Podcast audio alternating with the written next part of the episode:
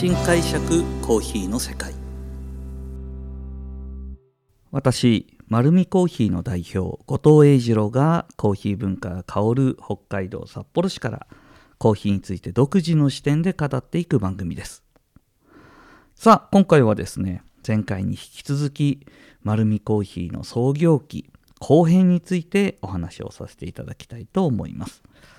えー、創業期のですねこのオープンしたてのところ、まあ、前回まではオープンまでの流れをお話しさせていただきました。私自身が思っていたことやそのコンセプトを取りまとめるための環境をしっかりと準備をして4月1日のオープンを迎えたというような形になっていきます。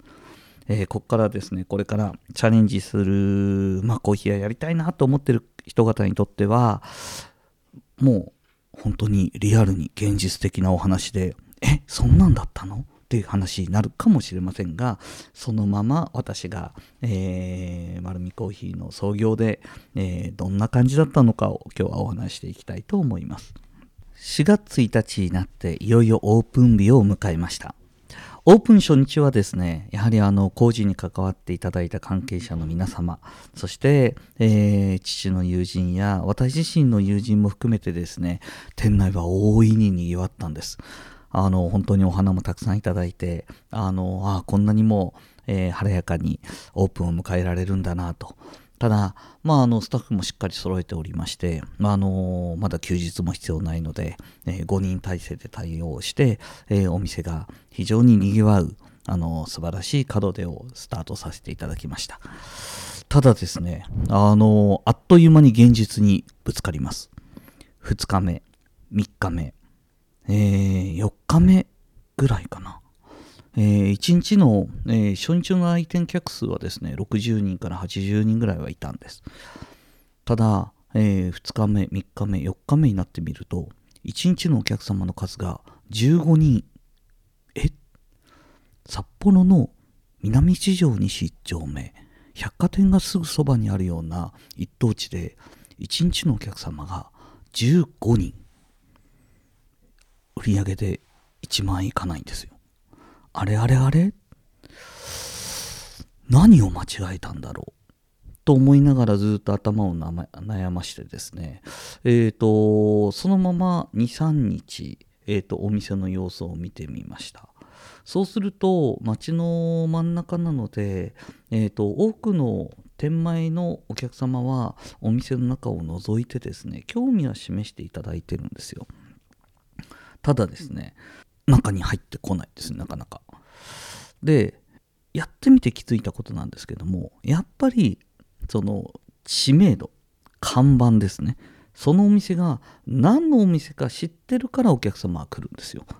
で、私、お店の、えー、内装とかにいろんなものに、えー、まあ、機材だとか原材料だとかそういうものにはこだわってたのでいいものを作れば来てくださるというふうに思っていたんですが、まあ、前の会社でもそのことをコンセプトに、えーと、お店の運営をしてましたがやっぱりそこにはですね歴史という重みとそこにいる固定のお客様という、ね、支えてくださる方々がいるっていうことが抜けていたんですね。で、冷静になって2、3日考えてみて、はっと気づいたんです。あ、これはやばいと。うん、ただ、自分の中で揺るがなかったものがあります。あの飲んでくださったお客様は皆さん美味しいと言ってくださる。そして、えー、数名ずつですが、えーと、2日に一遍だとか3日に一遍来てくださるお客様も早速ついている。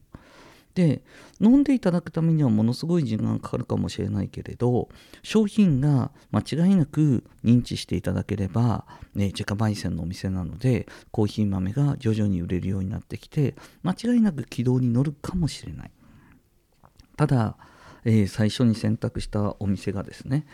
えーと、街のど真ん中ということで家賃もそんなに安いわけではない。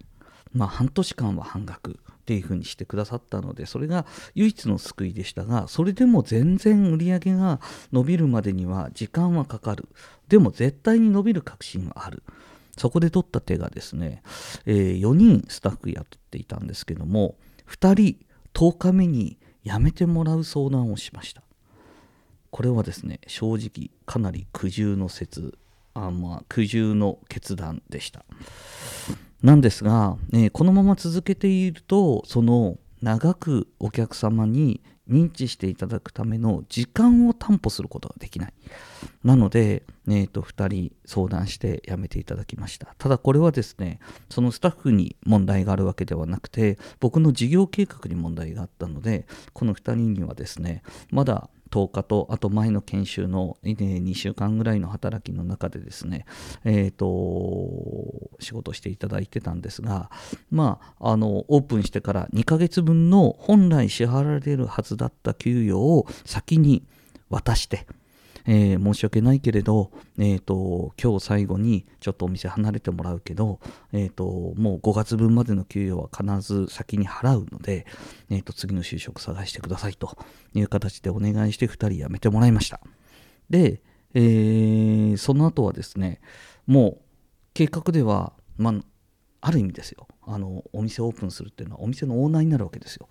オーナーとなるとですね勝手に思い描いてたんですけどもまああのスタッフが朝オープンしてで僕が悠々自適に出て行ってコーヒー豆をパパッと焼いてで指示を出して夕方には僕はいなくなってあとはスタッフがお店を閉めるみたいな、うん、ザ社長みたいな、えイメージを持ってたんですが、えーガラリと、え様相は変わりましてオープンは僕が行きまして、えー、と中盤で1人だけパートさんが出てきてで、えその後おそばんも、えレジ指名も掃除も全部自分がやる、うんそんな生活をですね約1年続けました。えー週末もなかなか休むことができなかったんですがさすがにパートさんがですね半年ぐらい経ってからいや社長いよいよまずいんじゃないですかという形で日曜日だけお休みをいただきながらお店は運営したんですがずっと朝、えー8時オープンだったので7時7時半には会社に行き8時閉店だったので、えー、と8時半9時までお店を清掃メンテナンスをして、えーずっと仕事をしていました。まあ焙煎業務もあります。それと、えー仕込みもあります。それと発注業務などなどさまざまな業務を全部一手に、えー会計業務から何から全部自分でやってたので非常にちょっと時間がかかりながらも疲弊してました本当笑い話なんですけども、あのー朝ですね会社に行って焙煎機を暖気してる間にどうやら私は焙煎機の横の温かいこの余熱で眠っていたらしくお客さんから「オーナーオーナー豆焦げるよ!」って何度も起こされました。はいそのぐらいですね、えーと時間をつなぐということをやっていたんですがいよいよ1年経ってたぐらいの時ですねお店の運転資金だとか1年経つとどうにかお客様が増えていてあのそこまで大きな赤字ではないけれどでもちょっとずつまだ持ち出しがあるっていうような状態でした。で計算してみるとあれ？あと半年後ちょっと,、えーと資金が足りなくなるかもみたいなギリギリのところになってたんですがそこでですねターニングポイントとなる学びがありました。えーほえー日本でですね初めてコーヒー鑑定士という、えークラシフィカドール、まあえーカッピングジャッジ9グレーダーと呼ばれていたんですけどもこの資格試験がですね日本で初めて神戸で行われると。で僕1年間コーヒーをやってみてそして開業して改めて気づいたことなんですけども改めて自分はコーヒーのことをまだまだ知らないんだなと特に焙煎も始めたばかりのところもあって、えー品質品質と言うけれど自分自身の実力や知識の不足が結果この現状を招いているというふうに理解していたので、えーとその資金がギリギリの中ですねその1週間えー実はその資格試験を取るためには、えー合宿に行かないといけないんですがそしてあの時40万近い受講料を払わないといけない。で万全を期していきたいので調べるんですけども試験内容は一切出てこないんですよ。何をやるのかわからない。でもえー、と試験だけ受けるっていうような形だったのでその時にですねまあ続けていくならやりたいことの本質はお客様に喜んでいただけるような素晴らしいコーヒーを出したい。ただ思いだけじゃなくて自分自身の理解やスキルを上げなくてはいけないと。いう形で、えー、パートの従業員まあパートの従業員2人にですねちょっと1週間お店開けるけどちょっと行かしてくれと。っていう形で受けたのが9グレーダーという資格試験でした、まあ、これはですねこの内容だけで一話話せるぐらいすごい複雑な試験だったんですけどもあのおかげさまで23人ぐらい、えー、日本で第1回目の試験がありまして大手メーカーさんの、えー、商品管理や、えー、焙煎管理の人方がもうたくさん集まってる中で一応ですね4人だけ受かる中に僕入りまして、えーと合格して帰ってこれました。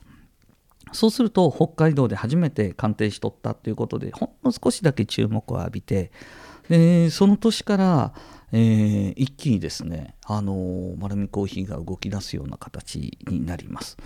もともとちょうど1年半経った頃にはですね、収支的には安定してきて、いよいよじゃあ、えー、お店の安定とともに少し人も増やしながらということでしたが、まだまだ、えまあ、家賃と売上とっていうようなバランス、人件費でいうと、そんなにゆとりはなかったので、それでも無理して少ない人数でやっていたんですが、まあ、ここでですね、あの、前回話しました、世界3位の話、つながっていくんです。えー、ドイツ、ケルンで行われた、えー、コーヒーソムリエ世界3位の、えー、大会に出る、まあ、その切符を手に入れて、え、行ってみたところ世界3位になったと。で世界3位になった瞬間にお店は一気にえー、170%、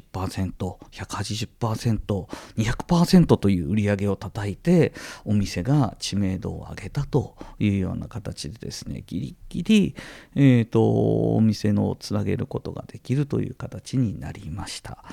まあ、この経験からもですね、実はそれで、じゃあ開業前と開業の工程を振り返ってみたらどうだったのかなと思うとですね実はコーヒーのことお店の経営のことそのことが分かったつもりで始めました。始めたんですけども、えー、分かってすぐもう1ヶ月2ヶ月、えー、会社を離れてやってみると分かってることっていうのは10%も20%も実際に使えるものはなくてまた一から考えて一からやることばかりなんですね。で僕はそのことが幸い嫌いじゃない。うん、自分で考えて自分で、えーと、新しい方法を考えて実行していくのは嫌いじゃないので取り組んでいけたというような形なんですが一番その自分の心に、えー、突き動かすような言葉になった大切な言葉があります。まだちょもうあの 実はそういう言葉ですね解釈して覚えてるので正式にはそうじゃないんですけどもしかも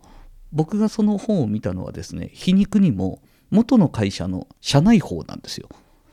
元の会社の社内法の最後に、えーと、ある有名な方の言葉で全てを見通してから始めようとすると何も始めることはできないっていうふうに書いてあったんですね。だから僕自身はもう絶対コーヒーのことの焙煎も経営もいろんなことを分かってから始めようと思ってたらやっぱりその方が怖くなくなるのでいいんですけどもやっぱりそんなことをしたら始められない。やっぱり、えー、何かを始めるっていうことには間違いなくそこに一歩踏み出す勇気が必要だと思うんですね。ただ勇気を持つその一歩を踏み出すタイミングっていうのはですねこれちょっと誤解しないでほしいんですけども勝手に思い込んでやってはダメなんですよ。いつしか絶対自分が今やるべきだと本心から思えるタイミングが必ずあります。そのタイミングっていうのはある一定の準備ができていてある一定の、まあ、経験を積んで今、えー、やるべきだというタイミングが来ます。で不思議とですねその時には、えー、同調してくださる方がいます。実は、えー、開業して、えー、そのタイミングで相談しに行ったのは滝沢信夫さんという方です。その方はですねあの先ほど言った貸茶館の創業者なんですけどももう貸茶館は離れていたんですね、えーと、会社を離れていて、えー、それでも僕は滝沢さんのもとに相談しに行って、えー、貸茶館という会社から自分で会社をやろうと思う。何度、えーそんな話をしてもずっと「お前はまだ早い」何度も何度も言われてきました。でも最後の独立の時にはもうそろそろだなって言われたんですよ、うん。あのその言葉もあってそして最後に同調してくれたのは妻でした。あのサラリーマンの、えー娘だった妻だったので、えーまあ、きっとサラリーマンでいる方が安心するだろうなと思ったんですけども、えーきっと反対するなと思いながらもですね、えー今度会社辞めて独立しようと思うんだけどどう思う？って聞いたらどうせもう決まってるんでしょ？って言われてですね。いやいやどう思う？って家族のことだからさ。って言ったらまあでも自分のあの一度きりの人生なんだから好きなことやったらいいしょ。ってえいいの？って聞いたらですね。いいって言うんですよ。えじゃあ文句言わずについてきてくれる？って言ったら文句は言うわよって言うんですよ。まあ確かに今でも文句は言ってるんですけども、はい、でもですねあの周りが、えー実は自分自身の行動だとかそのやろうとしてることそして日々のその地道に積み重ねてるものっていうのは誰かが見てきてるくれるものなのでなんとなくですね自分が一歩踏み出す時には周りがそっと多分背中を押してくれるような環境が整ってる時だと思います。ぜひそんなタイミングをですね、あのー皆さんもいつか何かって思ってる方は思あの待ってると思うんですけども、あのそんななんとなく自然に前に進める空間があると思いますのでそんな時にはですね、あの一歩踏み出してみてで周りから大いに反対があった場合には一歩踏みとどまってみて、えー自分の足元をよく見ながら、えーコーヒーにまあコーヒーだけじゃないかないろんなことに、えーチャレンジしていただきたいなというふうに思っています。さあこのようにですねえーとまあ、丸みコーヒーの話をすると私自身の思いの話もどうしてもかぶさってしまうのでコーヒープラス、えー私が思っている、えー解釈というようなお話になっていきますが独自の視点でお話しさせていただきました。丸みコーヒーは札幌市に4店舗あります。ぜひ自分に合うコーヒーを見つけに来てください。本日もありがとうございました。